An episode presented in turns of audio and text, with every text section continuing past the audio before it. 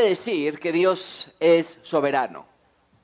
Bueno, pues la soberanía de Dios nos habla de que Dios es rey, de que todo está bajo su control y de que todo lo que ocurre en lo que vemos y en lo que no vemos contribuye para que sus decretos se cumplan según su perfecta y eterna voluntad. Iglesia, necesito decirlo categóricamente, Dios es el rey del mundo. Nada sale de su control. Dios no está cruzando los dedos para ver si las cosas van a salir como Él las planeó o como Él espera que sucedan. Sino que Dios ordena que todas las cosas sean para su gloria y para nuestro bien. Eso quiere decir que no podemos tener varias versiones de Dios.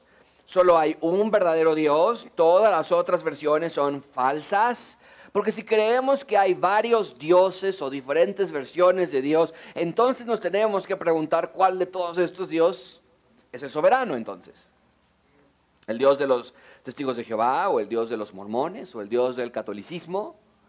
¿A cuál Dios nos debemos dirigir?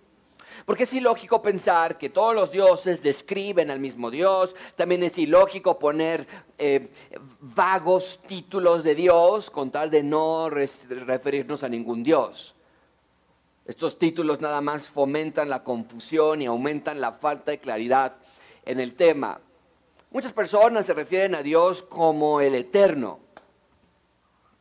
O personas hablan de Dios como el creador o la providencia, como lo llamaba Hitler, Adolfo Hitler. Él siempre hablaba de la providencia. Estos títulos nada más promocionan la ignorancia espiritual entre las personas. Ahora, claro que Dios es eterno, claro que Dios es creador, y claro que creemos en su providencia, pero estos términos están diseñados para ser ambiguos con respecto a quién es Dios. Para no decir, eh, con, siendo dogmático, ¿Cuál de Decimos el creador, el eterno, como una fuerza sobrenatural, como un ente, como un ser que anda por ahí, pero que nadie realmente reconoce. Y esto simplemente no puede ser así. Y no puede ser así porque Dios no se revela así en la Biblia. Voy a ser muy categórico en este punto. El único y verdadero Dios es el revelado en la Biblia. Cualquier otro Dios es una invención humana que fue inventada para apaciguar nuestra curiosidad espiritual. No somos ambiguos, en gracia abundante no somos ambiguos al respecto. Un Dios que no es el revelado en la Biblia y en Jesús es un ídolo inventado por el hombre. Una fe en un ser supremo que nos enseña, que no enseña, perdón, que Jesús sea Dios, es herejía, es falsedad. Es mentira. Y esto es importante amigos porque llevamos varias semanas hablando de la providencia de Dios en Esther, pero no quiero que se malentienda con algo que no es. La providencia de Dios no es que algo, de, algo nos ayuda de allá arriba, de que alguien nos está cuidando. La providencia de Dios no es que tenemos un angelito de la guarda que nos protege. La providencia de Dios no es que al final Dios siempre nos da lo mejor. Sí, con mejor te refieres a lo que tú quieres, ¿no? Como, ay, oye, ¿sabes qué? No me dieron este préstamo, ay, no te preocupes, es que Dios te va a dar uno más grande todavía, ¿no? Eso no es la providencia de Dios. La providencia de Dios no es que todo lo que hacemos se nos regresa, ni tampoco que, esta frase es muy común, por algo son las cosas, por algo sucedió.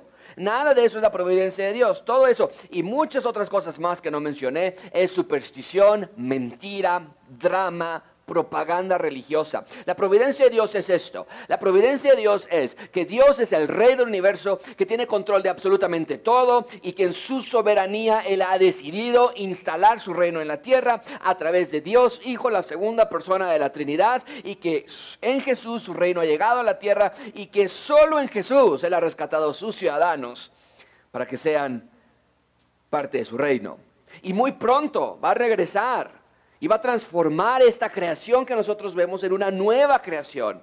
Y va a reinar para siempre y siempre y nosotros reinaremos junto con Él. Esa es la eterna voluntad y el plan perfecto de Dios. Y por lo tanto la providencia de Dios quiere decir que todo lo que pasa a nuestro alrededor contribuye de alguna manera u otra a que su voluntad, esa voluntad, se cumpla, no la mía.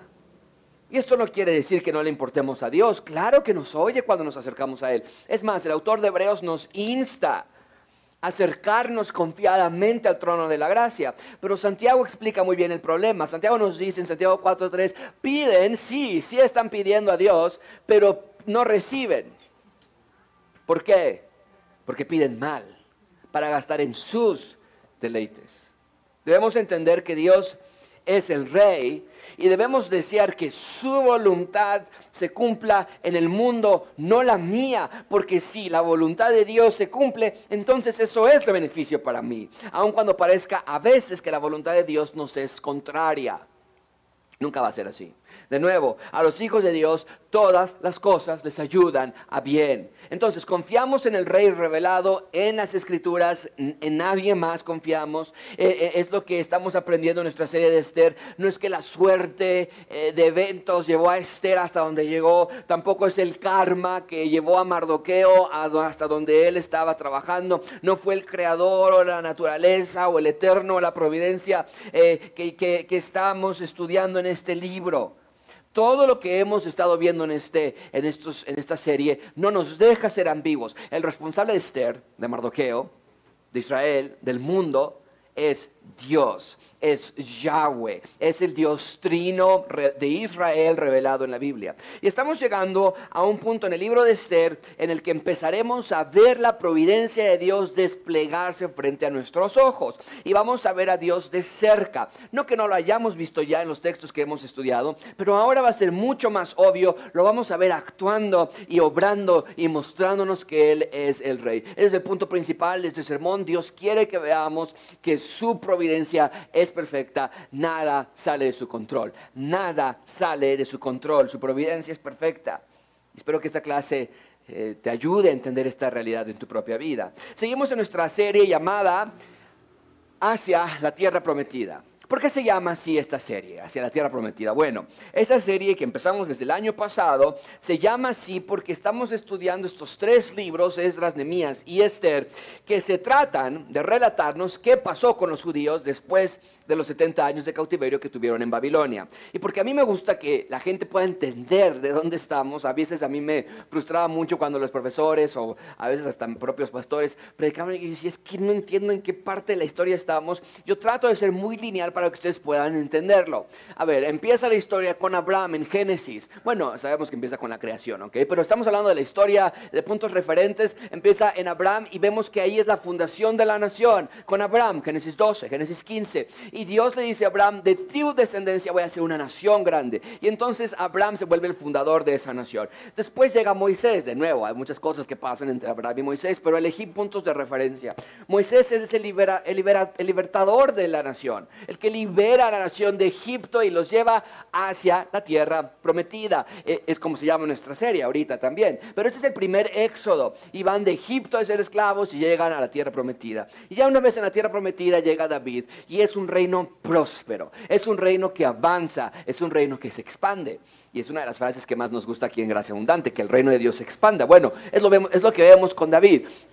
Y David nos apunta hacia ese rey que vendría en un futuro como él, pero muchísimo mejor. Pero las cosas empiezan a empeorar y con Salomón da el inicio del reino dividido. No necesariamente él, sino con sus hijos, pero sí vemos en la vida de Salomón que es un punto de inflexión. Em, empieza a, Salomón se, eh, apostata, él se, se aleja y, y empieza a pecar de una manera como pocos lo habían hecho hasta ese momento. Y, allí vemos ya un cambio de dirección y después de los hijos de Salomón el reino se divide en dos. Y ahora empieza un proceso o una etapa de rebeldía. El reino del norte son conquistados por los asirios, el reino del sur es cautivado por Babilonia y pasan 70 años en Babilonia. Y aquí, ya no me ocupo en este cuadro, pero lo noté sí en mis notas, aquí es el periodo de los profetas. Y los profetas venían, los que tienes en la Biblia, venían a decirles que se arrepintieran, que regresaran, que Dios los estaba llamando. Isaías les decía, va a venir en Babilonia y los va a conquistar. Y el reino del sur no le importó y se alejaron de Dios y entonces fueron conquistados 70 años el reino del sur.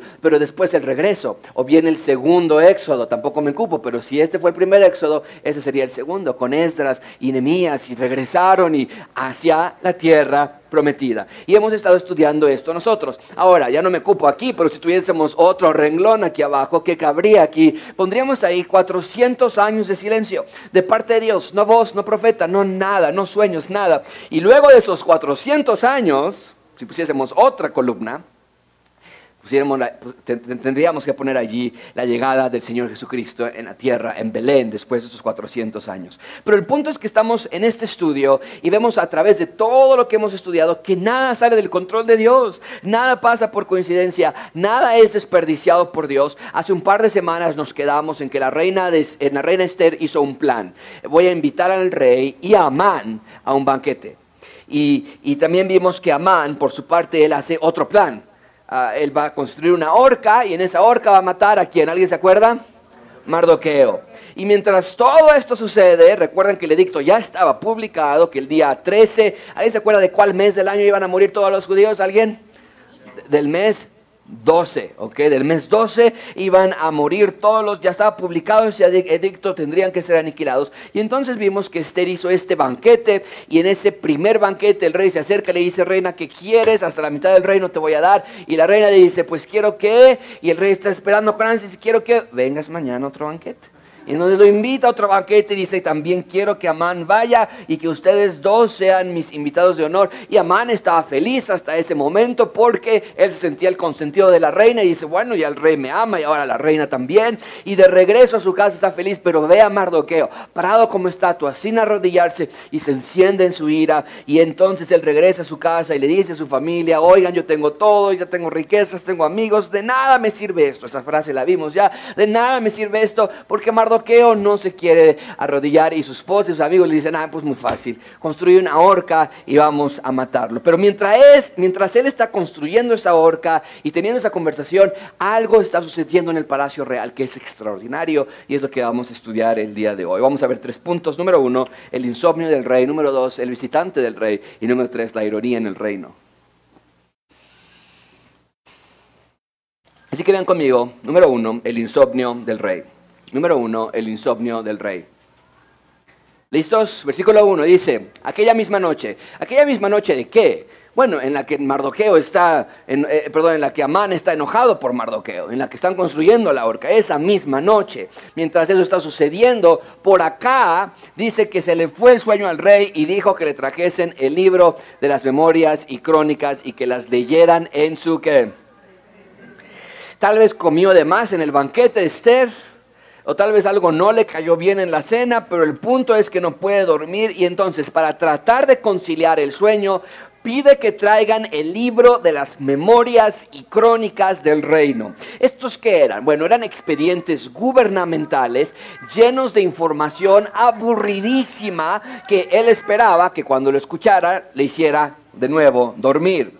Ahora, este dato puede sonar curioso, este dato puede sonar gracioso, incluso hasta fuera del lugar. Pero amigos, esto no tiene nada de coincidencia. Dios está, Dios está detrás de cada una de las cosas que pasan en Israel, Persia o en cualquier lugar del mundo. Todo lo que está pasando en la guerra ahorita que leemos de, de Rusia y Ucrania, todo lo que pasa en nuestro país con las elecciones, revocación de mandato, todo lo que pasa en tu colonia, todo lo que pasa en tu casa Dios no nada más lo sabe, sino que lo controla.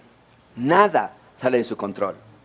De eso se trata este libro, el libro de Esther, de que puedas ver que Dios siempre protege a sus ciudadanos y que Dios va a ocupar cualquier manera como una vía para que su voluntad se cumpla.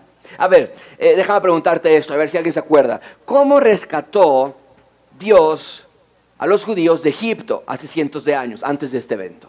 ¿Mandó Dios plagas que cayeran sobre Egipto, sí o no? ¿Las plagas cayeron sobre Israel? No. ¿Mandó Dios a que el mar se partiera en dos para que pudiesen pasar sobre tierra seca? Sí. ¿Los guió Dios a través de una gran nube durante el día y una gran columna de fuego durante noche en el desierto?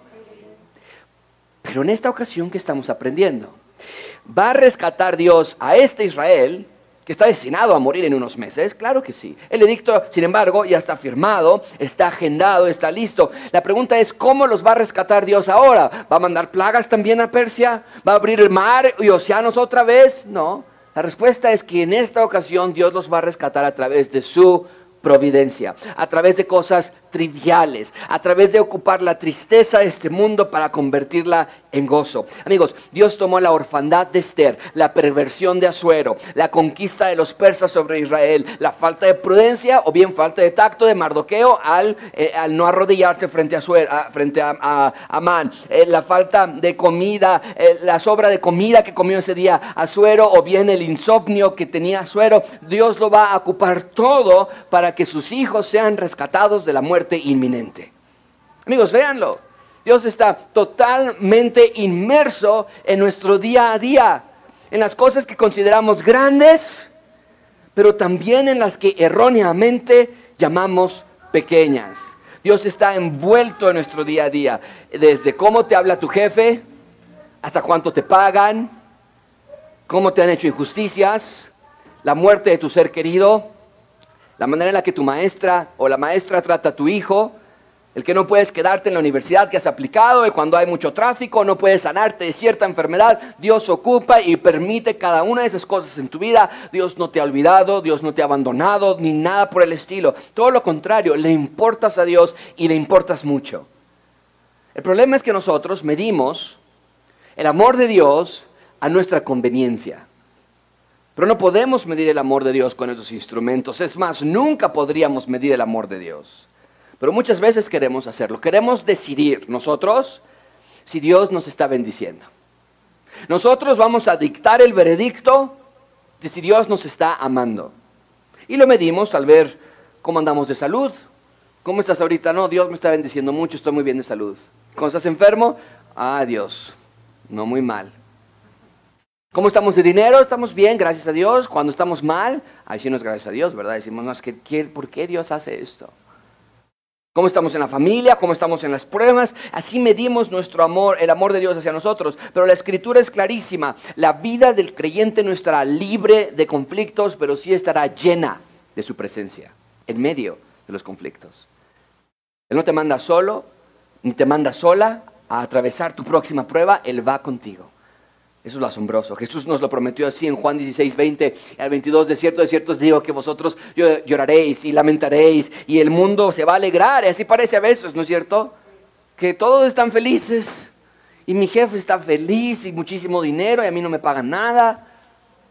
Pero dice el Señor Jesucristo, pero aunque ustedes estén tristes, su tristeza es una promesa, dice, se va a convertir en gozo. La mujer, por ejemplo, cuando da luz, tiene dolor porque ha llegado su hora, pero después que ha dado luz su niño, ya no se acuerda de la angustia por el gozo de que haya nacido un hombre en el mundo. También así ustedes tienen tristeza en este momento, pero les voy a volver a ver y se gozará vuestro corazón y esta vez el gozo será inamovible, nadie se los va a quitar.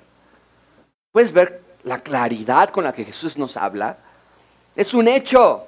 No una pregunta, es un hecho de que vamos a tener aflicción y dolor en este mundo, pero también es un hecho de que nuestro dolor no es permanente. Amigos, las lágrimas se van a secar con el aliento de vida de Dios. Tu llorar va a ser apagado con las manos suaves del Rey. Tu dolor será ahogado por su gozo. Tu tristeza va a ser convertida en alegría y tus aflicciones darán a luz paz y tranquilidad. Y Dios ocupa cualquier medio posible para protegerte y cuidarte. Dios ocupa todas las cosas que están a nuestro alrededor para que su voluntad se cumpla. ¿Y cuál es su voluntad suprema? Si no te lo has memorizado, te lo pongo una vez más para que te lo memorices. La voluntad de Dios es instalar su reino en la tierra y por lo tanto rescatar a sus ciudadanos de muerte.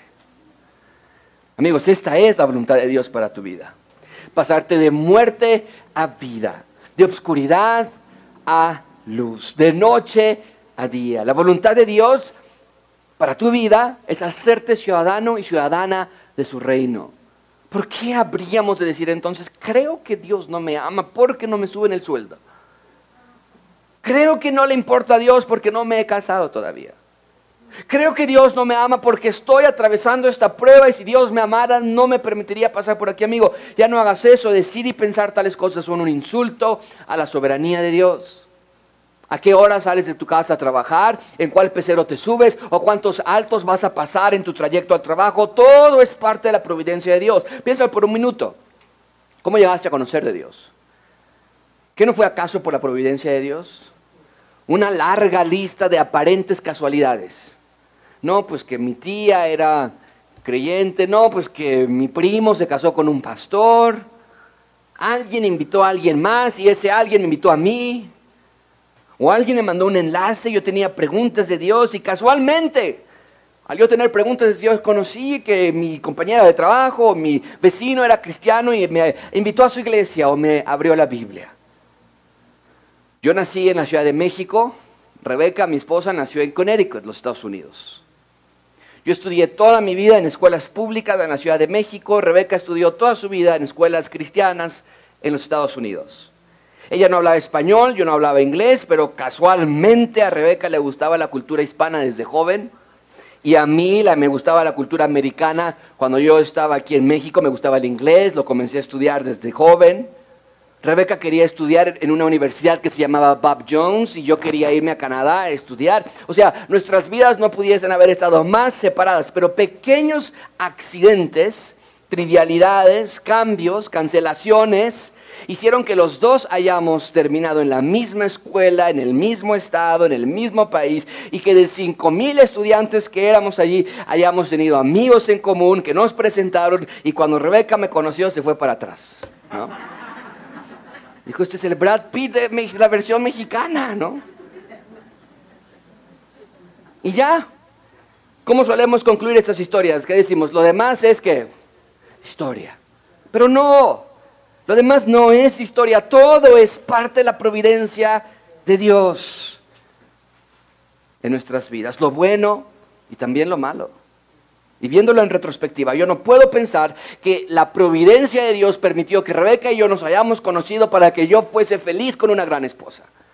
Si fuese así, Dios nada más sería un cupido, un angelito que nos da buenas cosas. No, Dios no hizo todo eso en mi vida para mí, sino para Él. Ahora veo que Dios nos puso a Rebeca y a mí en nuestro camino para venir a la Ciudad de México y pasar cada domingo que Dios me dé predicando del reino de Dios, que el rey reina y que México no le pertenece a un partido político, sino al Dios Jesús. Amigos, la providencia de Dios no se trata de yo, se trata de Él. Y claro que estar en su providencia me trae felicidad. Claro que seguir su voluntad produce paz y tranquilidad y gozo genuino. Pero el libro de Esther no se trata de, miren la chica que sufrió mucho y cómo terminó, que todo le, le salió bien al final y Dios le dio muchas cosas. El libro de Ser, en cambio, nos está gritando y nos está diciendo, vean que nada va a detener el plan de Dios de instalar su reino en la tierra. Con que Amán quería aniquilar a los judíos, con que Azuero quería prevaricar sexualmente con, con Esther, con que Satanás estaba detrás de todo esto para hacer un obstáculo al plan divino de Dios. Pues, ¿qué crees? Que Dios va a ocupar incluso el insomnio del rey Azuero para que su voluntad de rescatar a su pueblo se cumpla. Vean el resto de la historia. Este pobre rey no puede dormir y sus pobres sirvientes los van a despertar y les dicen, oye, que quieren que vayan a arrullar al rey y que les lean eh, de algo. Y vean a, a estos sirvientes, toman de manera casual un libro en particular y lo abren en una página en particular. Y vean qué incidente leen. Vean que en el reino de Dios la suerte no existe, pero la providencia de Dios sí. Vean versículo 2, dice, entonces hallaron escrito que Mardoqueo había denunciado el complot de Victán y de Teres, los eunucos del rey, de la guardia de la puerta que habían procurado poner mano en el rey Azuero. Qué gran casualidad, ¿no? Que lo que leyeron fue lo que Mardoqueo había hecho por Azuero. Amigos, esto no es coincidencia, esto es Dios. Recuerden que cuando Mardoqueo, mucha atención con esto, cuando Mardoqueo salvó al rey al explicar de este complot, nadie hizo nada por Mardoqueo por recompensarlo. Todo lo contrario. Se mantuvo total silencio. Lo único que decidieron hacer fue escribirlo en este libro, guardarlo, archivarlo y olvidarlo para siempre. O por lo menos eso pensaron. Y entonces el rey está tratado de dormir y dice, a ver, espérense. ¿Qué me están diciendo? En versículo 3. Y dijo el rey, oigan, a ver, ¿qué honra o distinción se hizo a Mardoqueo por esto? Y entonces le respondieron los servidores del rey, sus oficiales, pues señor, no, estamos aquí buscando y, no, no, no, no hay nada. No se hizo nada con él. Le leen entonces a Mardo, que Mardoqueo le salvó la vida Y el rey pregunta, ¿se le pagó de alguna manera? La gente le dice, no. Pero mucha atención aquí, amigos. desde la perspectiva de Mardoqueo, ¿cuánto le hubiera encantado a Mardoqueo haber sido premiado en ese entonces? Le hubiera encantado a Mardoqueo que el rey lo hubiese reconocido en ese momento cuando sucedió todo eso. Pero si el rey no lo hizo en ese entonces, desde la perspectiva de Mardoqueo es injusticia, maldad, nadie me respeta, nadie me... Pero desde la perspectiva de Dios es porque Dios así lo permitió. Lo más probable es que si Mardoqueo hubiese recibido un premio en ese entonces, el caso hubiese quedado ahí, cerrado. El rey hubiera preguntado qué es qué distinción y ellos hubieran dicho, ah, pues se le dio dinero, se le dio casa, se le hizo algo y el rey hubiera dicho, ok, síganme leyendo, no pasa nada. El caso hubiese quedado ahí, no se le debía nada. Pero ahora en este momento vemos que lo mejor que le pudo haber pasado a Mardoqueo fue no haber sido recompensado de ninguna manera en ese entonces, aun cuando en ese entonces él pensaba que era lo peor que le estaba pasando. ¿Ves la providencia de Dios? Ahora, Mardoqueo no tiene idea que el rey está escuchando esto. Él se fue a dormir todavía triste, pensando, otro día más y nadie me reconoció y nadie le importa y nadie me ama mi acto pasó desapercibido. Es muy importante lo que estoy por decir. Mardoqueo se fue a dormir pensando, nadie de aquí me está recompensando todavía. Un día más, sin recibir recompensa alguna de nadie de estas personas. Pero ¿qué nos dice Pablo en 1 Corintios 10:31? Si comen o beben o cualquier cosa que hagan, háganlo no por la recompensa que podrían recibir de las personas o por el halago que podrían recibir de ellos, sino háganlo para qué. Por eso siempre decimos, todas las veces en nuestras vidas, la pregunta siempre es, ¿cómo puedo glorificar a Dios en comer o beber o cualquier otra cosa? Nosotros no vivimos, no actuamos para dar la gloria a los hombres ni para recibir la gloria de ellos. No esperes, amigo, de tu jefe lo que solamente Dios te puede dar. No esperes de tu pareja lo que solamente Dios te puede ofrecer. No esperes del dinero o carros o ropa o música o empresas o negocios lo que exclusivamente Dios te puede dar. Nosotros expandimos el reino en la tierra. Es una frase que ocupamos mucho y a veces podemos preguntar, ¿qué quiere decir eso de expandir el reino de Dios? Te voy a decir, la manera en que, en que expandimos el reino de Dios en la tierra es cuando te das cuenta de que no trabajas para tu jefe, pero te trabajas para Dios. Y es una, eso es un gran cambio mental. Eh, expandimos el reino de Dios cuando te das cuenta que, que, eres un ciudadano del reino de Dios y cuando alguien se te cruza en periférico, tú no le vas a gritar y a decir obscenidades porque quieres dar la gloria a Dios a través de ese evento. Nosotros expandimos el reino de Dios cuando te das cuenta que no te pagan lo que mereces, pero que no vas a enojarte. Cuando te das cuenta de que hay favoritismo con todos, excepto contigo. Pero tú le das la gloria a Dios y a nadie más. Es más, ni siquiera buscas tu propia gloria. Amigos, la providencia de Dios es buena. Y si le das todo lo que tienes a tu negocio, tu esfuerzo, tu atención, tu... que sepas que tu negocio no te dará nada en comparación a lo que Dios ofrece a aquellos que como prioridad buscan darle la gloria a Dios. Al contrario, ¿qué nos dice la Biblia acerca de las riquezas? Eh, vimos la semana antepasada, ¿no? Como eh, eh, Amán decía, tengo casas y tengo carros y tengo vacaciones y nada de eso me sirve. Decíamos, no, pues a mí pásame uno de tus carros, claro que a mí me va a servir. Pero ¿qué dice Eclesiastés acerca de las riquezas? Vanidad de vanidades, dijo el predicador vanidad de vanidades, todo es vanidad. ¿Qué provecho tiene el hombre de todo su trabajo con que se afana? Debajo del sol, amigos, nosotros trabajamos para Dios porque solo Dios nos dará nuestra recompensa, nadie más. Si eres estudiante, ama de casa, mecánico, doctor, lo que sea, cuidado en pensar que tu trabajo o tu estudio o posición es tu recompensa. Y es lo que Mardoqueo va a aprender, que la recompensa por la que tanto se afanó todos estos años, no vendría nunca, iba a venir del rey Azuero, sino que vendría del rey Dios. En segundo lugar, vean conmigo, por favor, el visitante del rey. Porque en lo que el rey está sin poder dormir y él está preguntando y todo esto, vean lo que está por suceder. Número dos, el visitante del rey, capítulo, eh, versículo 4. Entonces dijo el rey, oigan, ¿quién anda en el patio? Y Amán había venido al patio exterior de la casa real para hablarle al rey para que hiciese colgar a Mardoqueo en la horca que él le tenía preparada. De nuevo, lo que el rey está tratando de conciliar el sueño, él diga, oigan, díganme cosas aburridas, por favor, porque ya quiero dormir. Amán está afuera tratando de hablar con el rey y noten la obsesión de Amán, su enojo lo ha poseído, porque no puede esperar al amanecer para hablar con el rey, tiene que hablar con el rey ahora mismo y quiere convencerlo de colgar a Mardoqueo en la horca ya mismo. Y en lugar de esperar hasta el día 13 del mes 12, que era cuando todos los judíos iban a morir, incluyendo Mardoqueo, él dice, yo quiero ir a que maten a Mardoqueo hoy. Entonces el rey pregunta, oigan, ¿quién está allá afuera? ¿Qué le contestan? ¿Qué más sucede? Vean conmigo versículo 5. Y los servidores del rey le respondieron, he aquí, Amán está en el patio. Y el rey dijo, ah, pues díganle que pase. Entonces entró pues Amán y el rey le dijo, ¿qué se hará, Amán, al hombre cuya honra desea el rey? Amán era su fiel colaborador. De hecho, hace unas semanas leímos que el rey Azuero lo había elevado a una, una posición de honra, de autoridad. Entonces, cuando su fiel consejero y amigo entra a verlo, el rey está feliz, dice, ándale, justo al que necesitaba. Te quiero hacer una consulta respecto a un asunto. Amán, y, el rey, Amán le dice, Señor, aquí estoy para servirle, que necesita?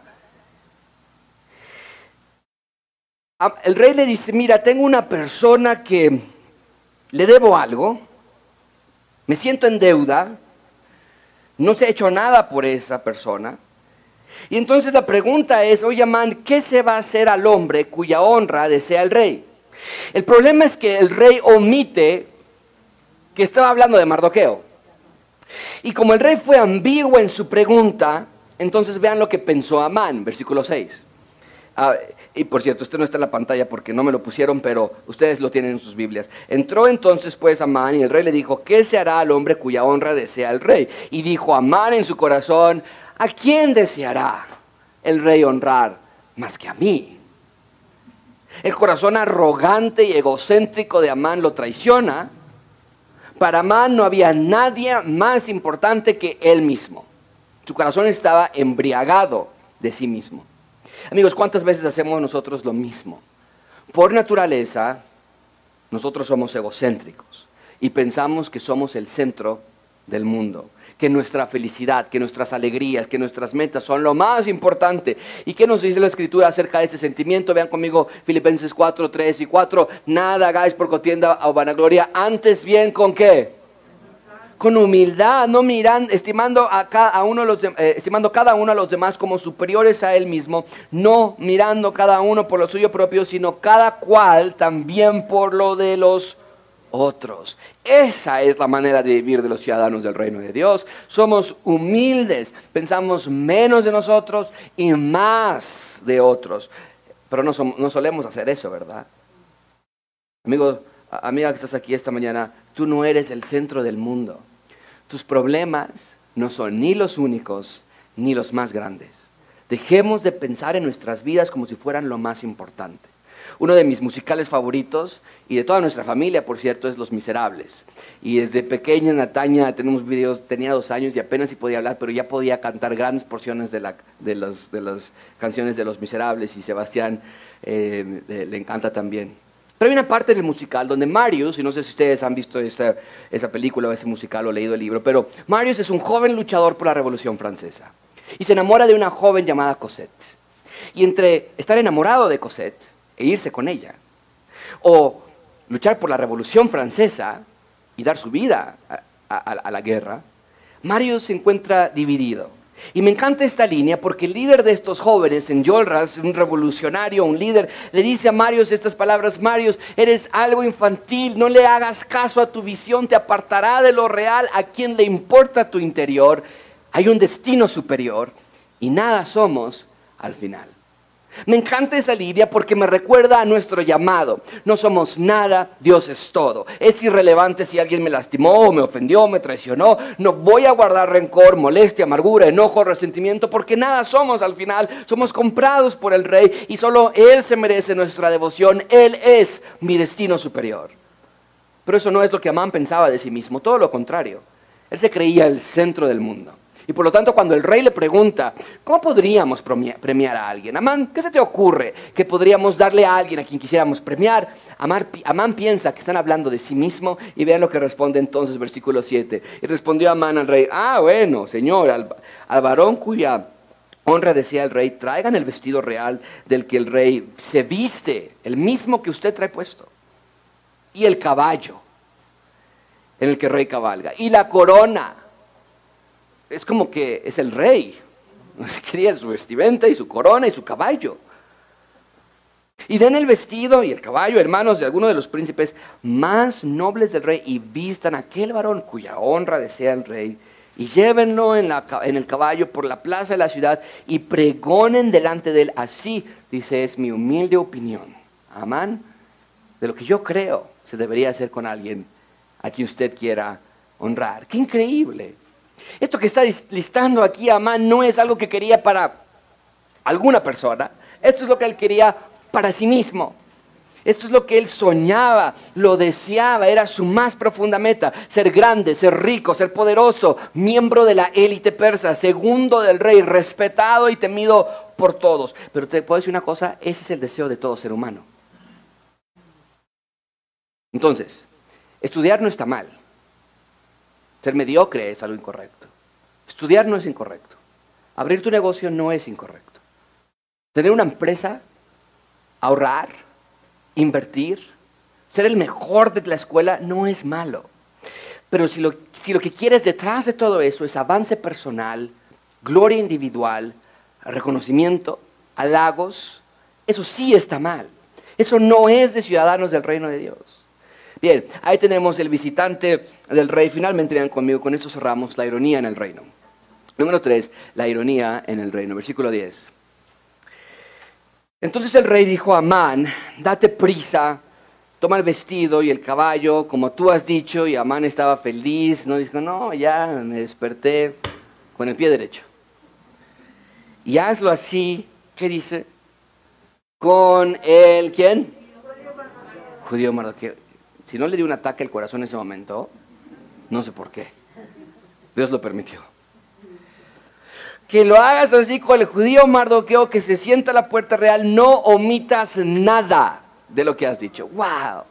Amigos, en el reino de Dios no existe la suerte, pero la providencia de Dios sí. No hay de otra. Esto es la providencia de Dios, es su amor, es su cuidado, su deseo imparable de instalar su reino en la tierra. Y otra vez, no se vayan con la finta.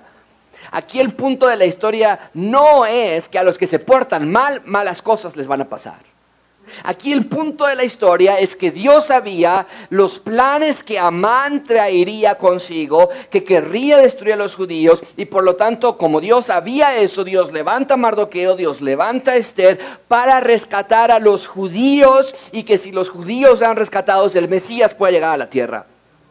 Y a pesar de que Mardoqueo solito se metió en problemas al no arrodillarse delante de Amán y metió nada más a él, a todo el pueblo judío, y a pesar de que Esther nunca dijo su nacionalidad, probablemente por miedo o por vergüenza, y a pesar de todos los factores humanos, nada detuvo el plan de Dios. Y como lo estamos viendo aquí, incluso todo se voltea para el bien de sus hijos. Pero otra vez, se los dije anteriormente y se los vuelvo a repetir. A veces leemos estos textos y tratamos de encontrarnos a nosotros mismos y tú dices, wow, así va a ser mi suegra un día conmigo, ¿verdad?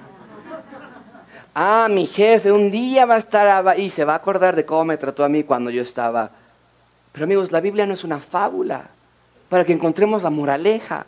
La Biblia, estamos leyendo esta historia y tenemos que recordar que la Biblia es la historia de que Dios nos está contando acerca de él y acerca de su reino. Y el hecho de que Mardoqueo haya sido honrado de esta manera nos demuestra que Dios está dispuesto a hacer todo para que su pueblo no desaparezca de la faz de la tierra, porque si su pueblo desaparecía de la faz de la tierra, el Mesías no podría llegar nos demuestra, cuando, leemos este texto, nos demuestra que Dios protege a sus hijos aun cuando no merezcan protegerse.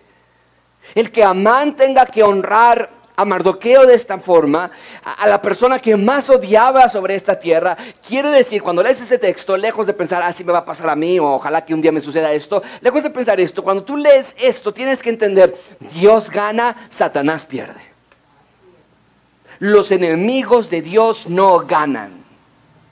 Quiere decir que de Dios nadie se burla. Quiere decir que los planes satánicos de destrucción que había diseñado Satanás a través de Amán, Dios los tomó y los convirtió en planes de victoria para su reino.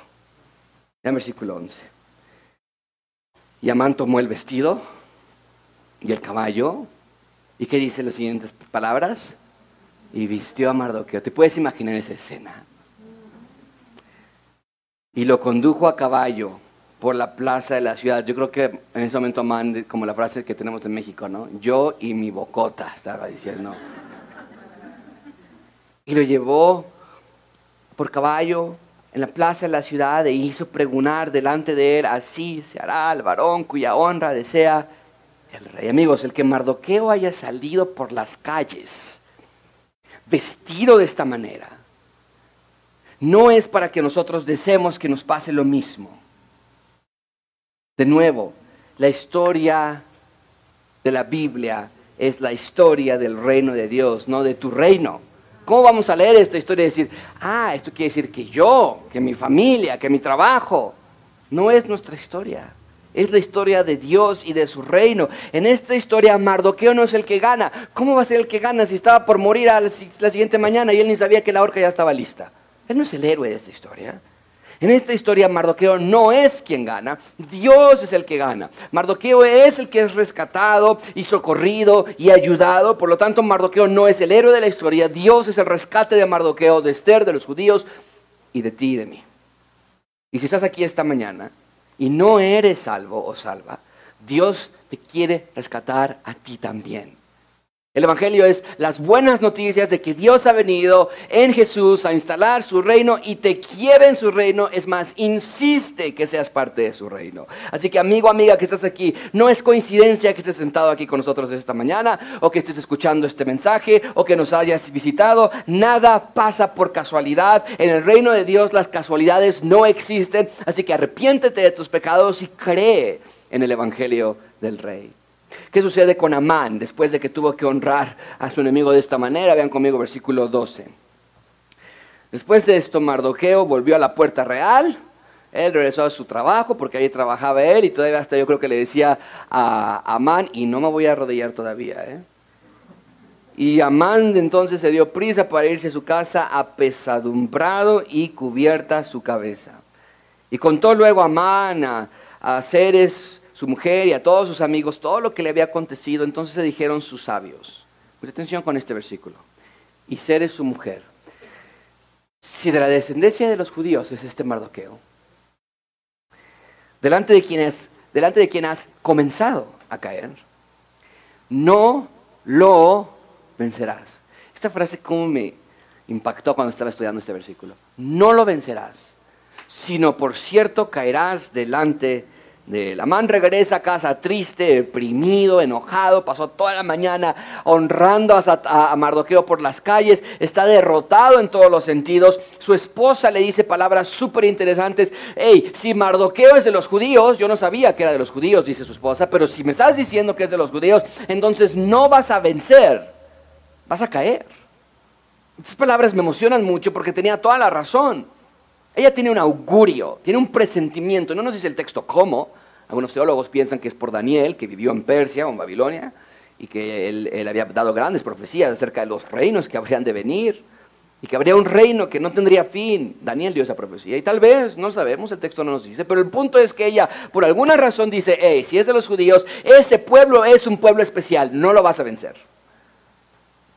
Y es así, ¿no es cierto? Israel es el pueblo especial de Dios, es la sede del reino de Dios. Claro que nadie iba a vencerlos a ellos, pero sabes algo, ahora nosotros los creyentes somos también parte de Israel. Dios nos ha injertado a Israel y por lo tanto nos hace parte del reino de Dios. Ahora nosotros, la iglesia, somos la expresión del reino de Dios en la tierra, ya no Israel. Les he compartido anteriormente, yo he tenido la oportunidad de estar en Jerusalén. Esa Jerusalén no es el sede del reino de Dios ya más. Ese Israel que está en el mapa en este momento no es la sede del reino de Dios ya más. Vendrá un momento en que recuperarán su sede. El Señor Jesucristo mismo reinará mil años desde Jerusalén. Pero en este momento nos dice Pablo, ustedes, la iglesia, son más que vencedores en Cristo. Vean conmigo versículo 8:37 de Romanos. Antes, en todas estas cosas, nosotros, los hijos de Dios, los rescatados de Él, somos más que qué?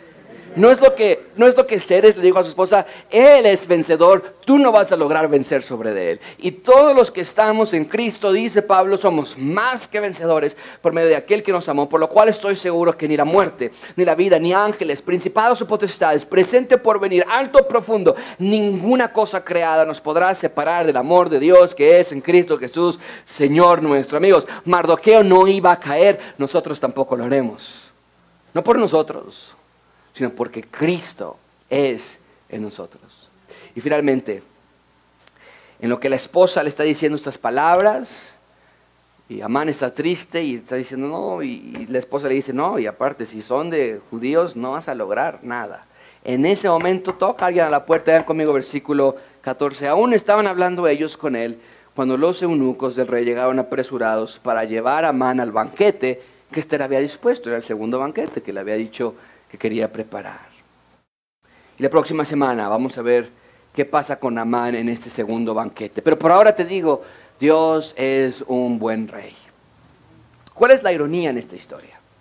Porque se llama así la clase ironía en el reino. ¿Cuál es la ironía en esta historia? La ironía es que Amán queriendo hacer mal al reino de Dios, terminó exaltando al ciudadano del reino de Dios. Pero te puedo dar otra ironía que veo, que puedo ver en nuestras propias vidas. Que nosotros siendo ciudadanos del reino de Dios, siendo tan amados por este gran rey, por alguna obscura razón, quisiéramos regresar a vivir como ciudadanos del reino de Satanás. Eso sí sería una grandísima ironía. Así que iglesia, ánimo. No decaigas en tu vida cristiana. Sigue a este rey que con tanta fidelidad hizo todo lo que estuvo a su alcance para rescatar a Mardoqueo, para rescatar a Esther, para rescatar a los judíos y que el Señor Jesucristo pudiese llegar a través de esta nación para finalmente rescatarte a ti.